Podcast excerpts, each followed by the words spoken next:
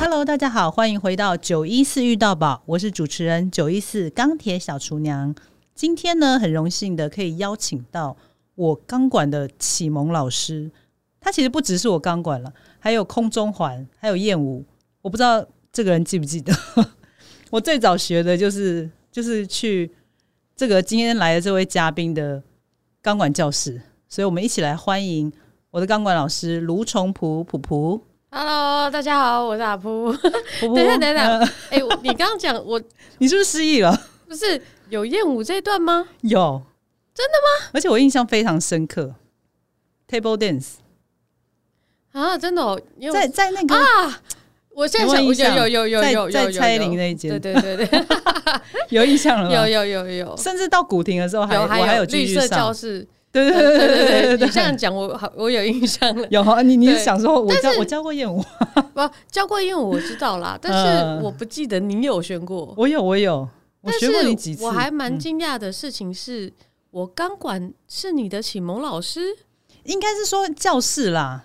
应因该为不是我教的吧？应该其实是 T T 啦，但是那时候我对你们两个是印象最深的。哦，对啊，然后是后来搬到那个古亭的时候，嗯，我才有比较认真上你的空中环，然后有时候嘎一些钢管这样子。对我空中玩我很有印象，对啊，对啊，因为毕因为竟我我们们有有表成，演过对对对，我们有表演过。 对啊，对啊，嗯，嗯，好，所以普普先来自我介绍一下吧。好，大家好，我我叫漂流女孩陆瓦普，嗯嗯，对，这是我的花名，闯荡天下的花名，对，对，为什么会有这个花名？漂流。嗯那时候其实一来是我曾经很段很有一段时间很醉心在背包客这件事情，嗯对，那我就是用背包客的模式去环游世界。嗯那很多人在环游世呃，在旅行环游世界途中，可能会带一个公仔，还是做一个，比如以前不是有个扑街少女，哦，她到哪里？都是趴在地上照相，呃，对这个人那还在吗？不知道哎、呃，对，然后有个倒立先生，他到哪里都哦，倒这立。个我有，我好像有印象。对，然后就是不然就是有些人就是会带公仔，帮公仔嗯拍照。嗯，那我就想说，那我要有一个自己的特色，对，所以嗯当时我在走、走全世界的时候，我就想说，那我就到处国旗飘吧，嗯，应该没有女生这样做吧？对，很对，厉所以害那时候就决定要叫自己一个漂流是漂流全世界，嗯，啊，另外一个漂流就是用国旗国旗飘的方哦式、是双关的。意思对，所以我的漂流的漂是嗯风字边的，哦，因为要国旗飘，嗯，很厉害，很厉害。所以你去过了多少个国家了？超呃二十三个。哦，那蛮多的耶。如果跟真的背包客比起的话，没有很多。嗯其实算对对对对，对因为因为我有听婆婆的节目，她就是说，就是有有人定义她是背包客，可是她自己不觉得， 没有啦，我我是背包客嗯没有错，就是我们的就是跟跟一般的比起来，其欢实你算哦对少哎对了，对对对，算少的，嗯因为背包客它是一个方式，嗯就是我们用最少的钱去最多的地方，嗯这样的模式叫做背包客。嗯对，那我们可能就是，呃，不就是不不不求那些，要你住要的住多得舒多适好啊，嘿然后要玩的多，对，对对，那我们就是用自用最少的金额去走到最多的地方，看到最多的风景，体验到最多的民民间风情。嗯嗯嗯，对，嗯那嗯甚至是交到各国的朋友。对对对，嗯，呃，那这个是阿普他的呃花名的由来。那后来呢，你就是来介绍一下你的急转人生，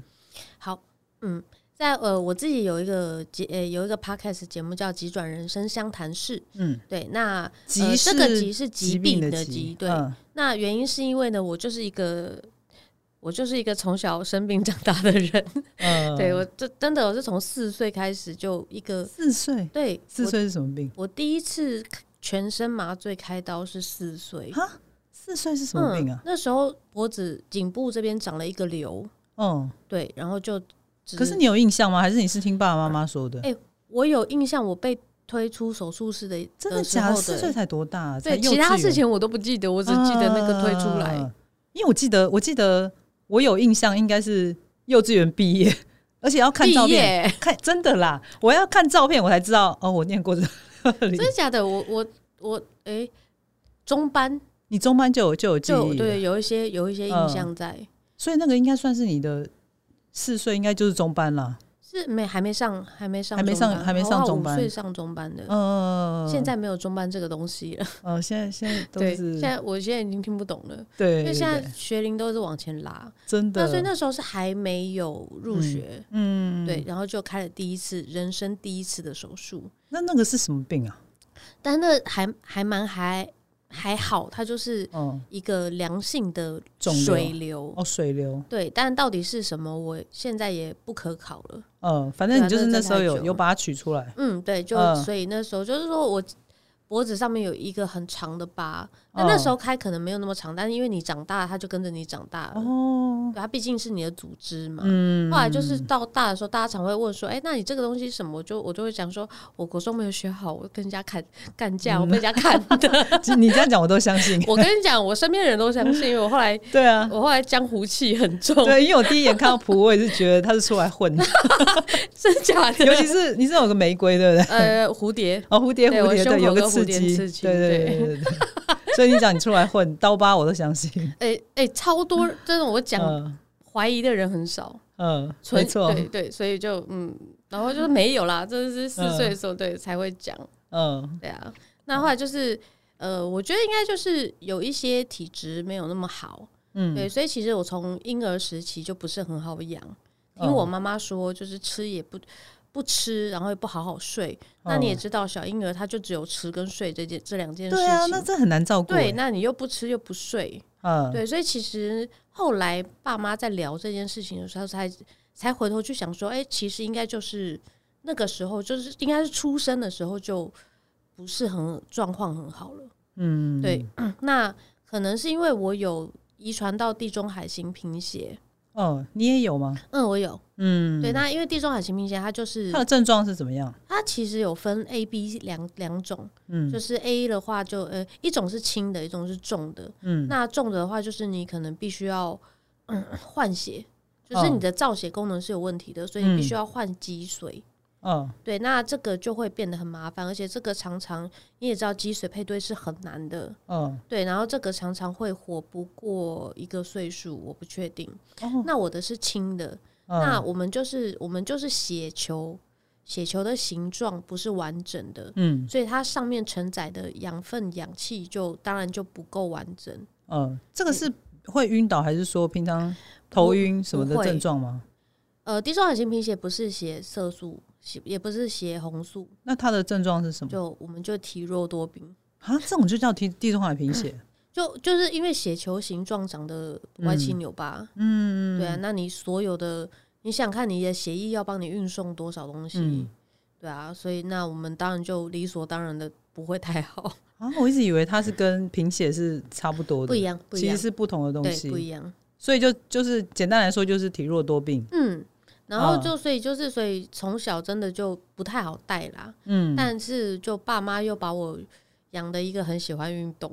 我觉得那那时你候从小是在运运动的吗？对我很小，我五岁就开始喜欢跳舞，哦然后小时候真的就是跟着爸妈什么打羽球啊、嗯跑步啊、骑脚踏车啊、溜冰啊，那有其实就是游泳很很好动的一个女对，生，这样。就是我们家因为爸爸妈妈都喜欢运动，嗯，对，所以其实我们家我是有一个姐姐一个妹妹，我嗯们家全部的人都喜欢运动，呃，我们都是运动咖，这是应该归功于你爸爸妈妈吧？对，对不对？嗯，而且那时候也是想说，其实一我到很大才知道我有地中海型贫血，对啊，因为这个一小般不一般会验人，呢、那你是怎么验出来的？就是后什么来机缘下要去验这验这个我十七岁的时候得过癌抽症血，？哦哦哦，哦对，然后那个时候就是后来我也忘了为什么，反正总之就多做了一个检查，然后才发现说哦，原来我是有地中海型贫血，所以你到十，七岁的时候才知道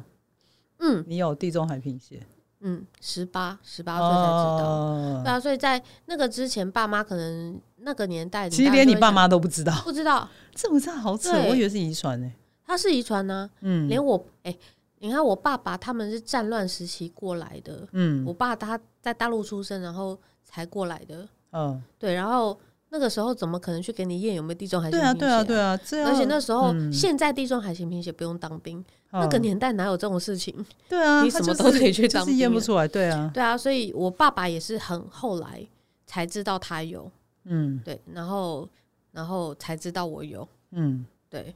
地中海型贫血它就一定是遗传。嗯，对，好，这些听起来都是小事。然后阿蒲刚刚有提到， 他到十七岁的时候就发现他得十七岁还是高中生嘛？对，高二。呃，然后怎么样发现你得癌症的？我那时候就是十七岁女生，就是爱漂亮的年纪啊。嗯然后那时候新陈代谢又快，然后嗯，刚好在是还是青春期吗？你那时哦候还是算过了是青春期到底怎么算啊呢、国国中啦，其实是国中，可是有些人会延续到高中。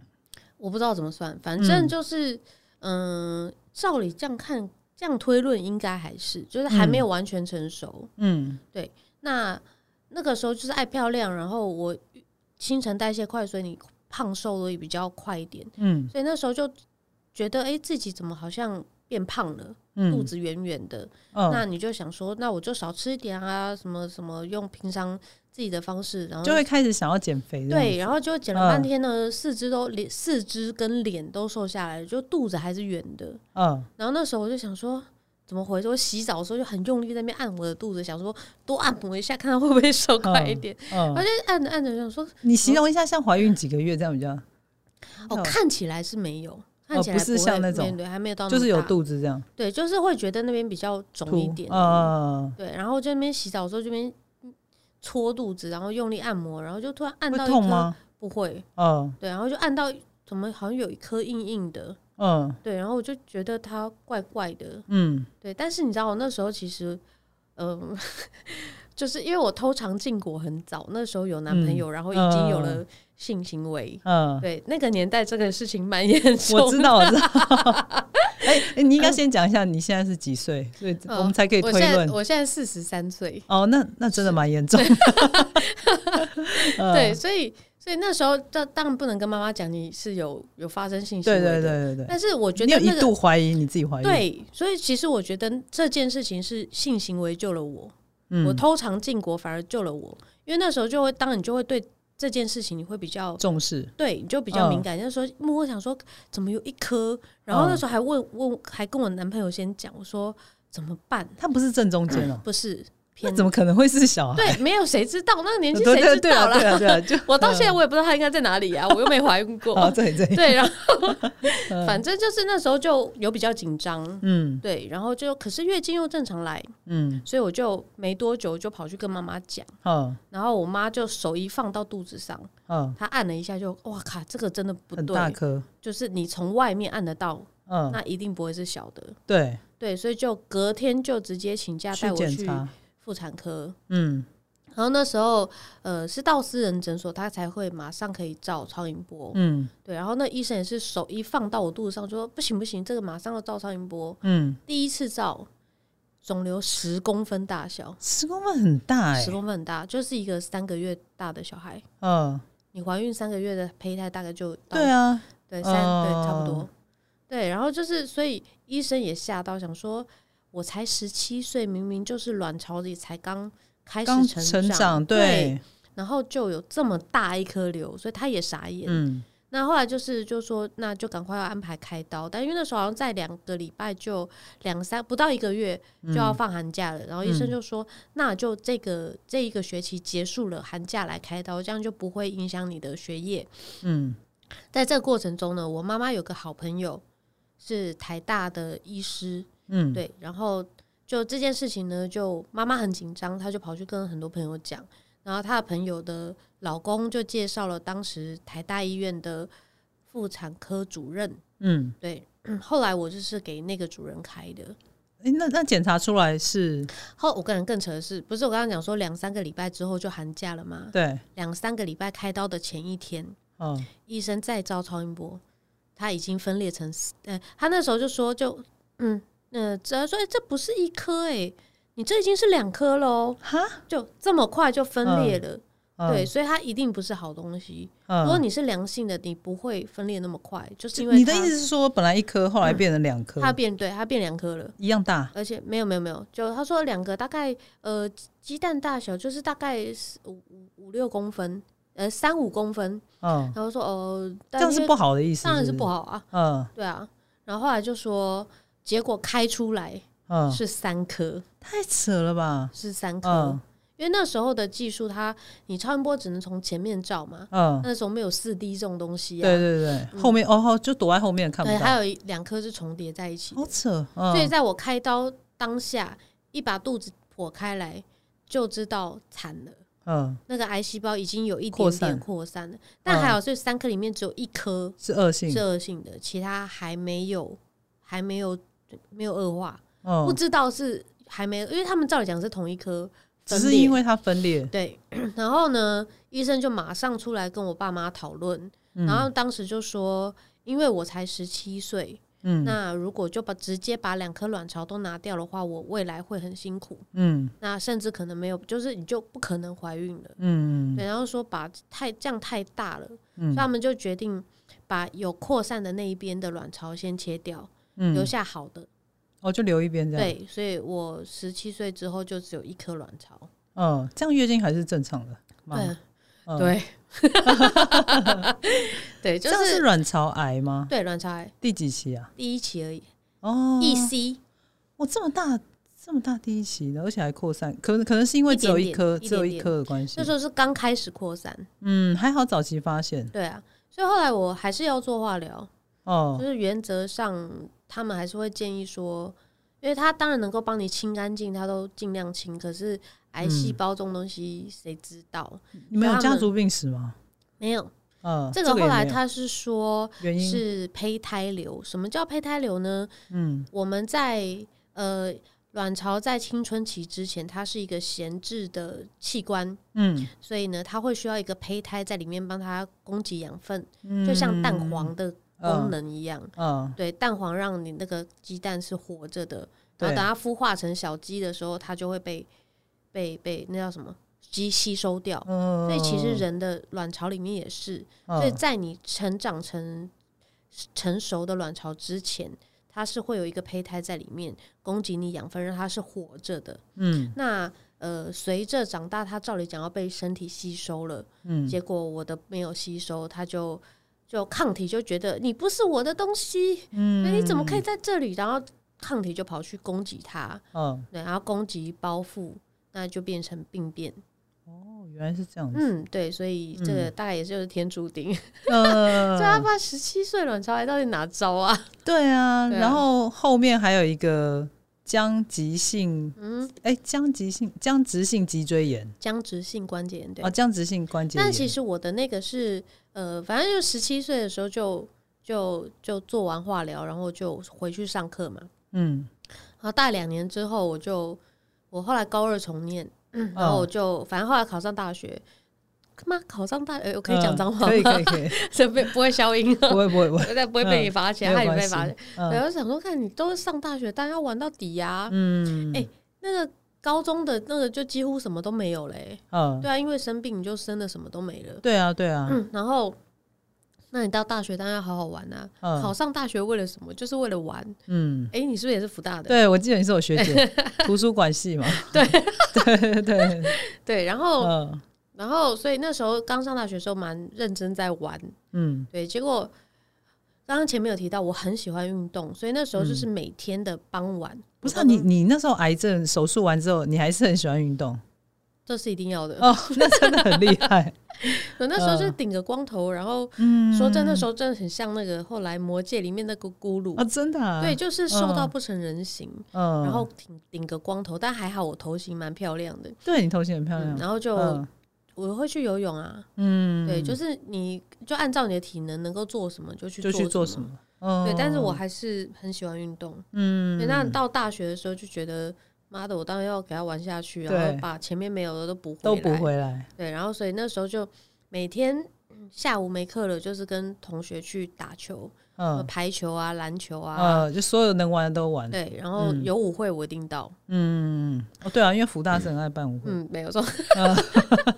我们那个年代啊，现在可能没有， 不好说，现在可能玩的不一样了。对，啊，嗯然后所以那时候就是，呃，我后来是我那时候是有搬到福大旁边去租了一个小、小小套嗯房，雅房，嗯，对，然后反正有一天早上就起来的时候就呀好痛，嗯我完全没有办法翻身，什么就很不舒服。嗯然后我心里就想说，是昨天打球太累了，嗯，然后呢腰？吗？还是就腰，就嗯整个下背，嗯对，就是他痛到站不起来。嗯，然后我就想说，好啊、那应该是运动过度吧，就果然休息两就是都没有摔到或干嘛的，都没有。嗯然后过了呃，东岸东岸是休息个个后天就没事了，嗯所以大后天就又开始运动了。嗯，然后就一直在循循环这件事情。你说就是休息没几运天，动痛，然运动后痛，然后休息不痛，运动动痛 嗯痛，对， 而且这个痛就越来越，频繁或者是更痛剧，嗯，这时候你才意识到好像有哎，问我题，还没有意识啊到你 哦，你也太大条了吧？对，你然后就后来就是有一天我从新庄回木栅家，嗯然后我妈就这样看着我从电视就客厅走过去，然后她就说：“哎、怎样？你是胸部太大站不起来是不是？嗯挺没有呃胸部太大往前倾哦、嗯然后我想说什么东西啦，然后、因为我不是驼背，嗯但我们那个痛，它痛的位置是屁股，诶、屁股靠近大腿那个地方会有一个很深层的痛，嗯所以我我只有身体往前倾才会比较舒服，嗯，但是不是驼背，我的整个脊椎是直的，嗯，所以就会变成是一个往前倾的概念，哦那屁股是翘出来的。我知道我知道我知道，对，有点像陈小，不是陈小，陈对小陈没有没小有雨， 不要这样乱讲人家。嗯对，就是所以那个姿势看起来是很奇怪的，所以哦我妈就说，虽然第一个反应是说是你胸部太重了，嗯，对，然后后来我爸怎么看都觉得不对，怪怪的，就对，就要就说检不查行，你给我，我们去医院，我们嗯就去检查。一开始医生是判断是僵直性肌呃僵直性关节炎，所以因为那嗯时候我的髋骨都已经没有办法，是没有办法打开来的。这个成因是什么啊？ 你是说这个会痛会吗得到这个？僵僵直性关节炎嗯也是它不是遗也传，它它也是遗传。因为我有个朋友也是，可是我我记得他好像就是遗传，僵直性关节炎也是遗传，可是嗯我们家好像没有人有这样子。但是我们爸爸那边的很多长辈的骨头、脊椎都都不不好太好，哦，开过刀的长辈们蛮多的。嗯对，那反正就是一开始觉得是，然后就开始。呃，每个礼拜去看医生，然后做复，他就教我复健运动，每天早晚我都要做，然后大概四个月我才有比较好。好，然后就是哎、诶关节的活动度也打开了，疼痛状况也变少了，然后我也可以真的站直了。然后重点真的痛到我没有办法睡觉，嗯，是睡觉的时候反而是最痛的时候，好所以，变成我早上的课都没办法起来。嗯对，你就知道就是那时候就是已经弄到。你想大一耶，大一的早早上的课是很多的，对，对，然后结果我全部都没到，嗯，然后所以那时候就有老师就说，那个谁去跟陆松博讲一下，嗯再不来我三那时候那个老师有三科、嗯三个科目， 嗯，然后他就说三科一起当，啊 可是你是吓病死我哎，可他是你不是知因道病啊，不能不请知假，道啊，对嗯啊，反正后来就是。大概就也是弄了四个月左右，就哦，真的症状都有缓解了，然后都比嗯较好了，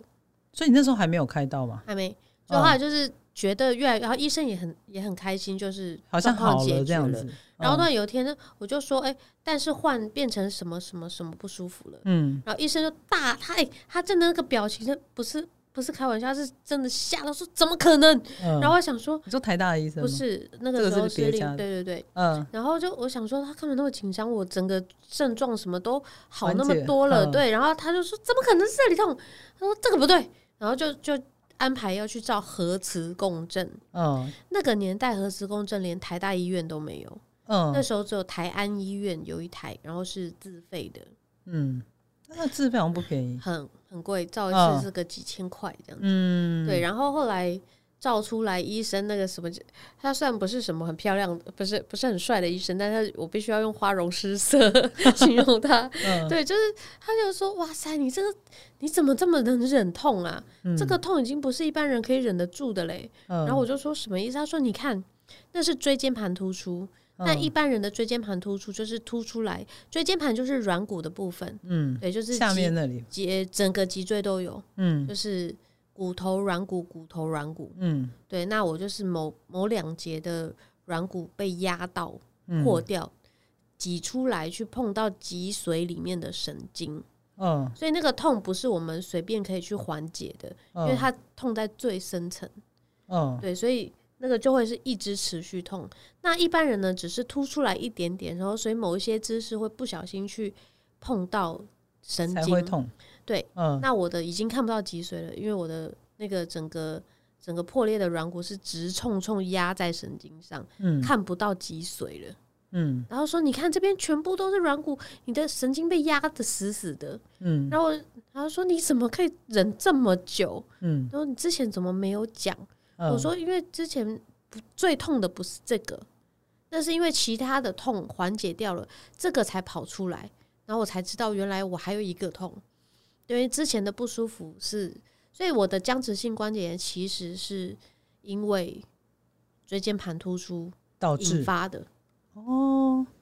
所以这个需要吃药吗？不因要为因为因为我那个朋友是，他是好像要吃一辈子，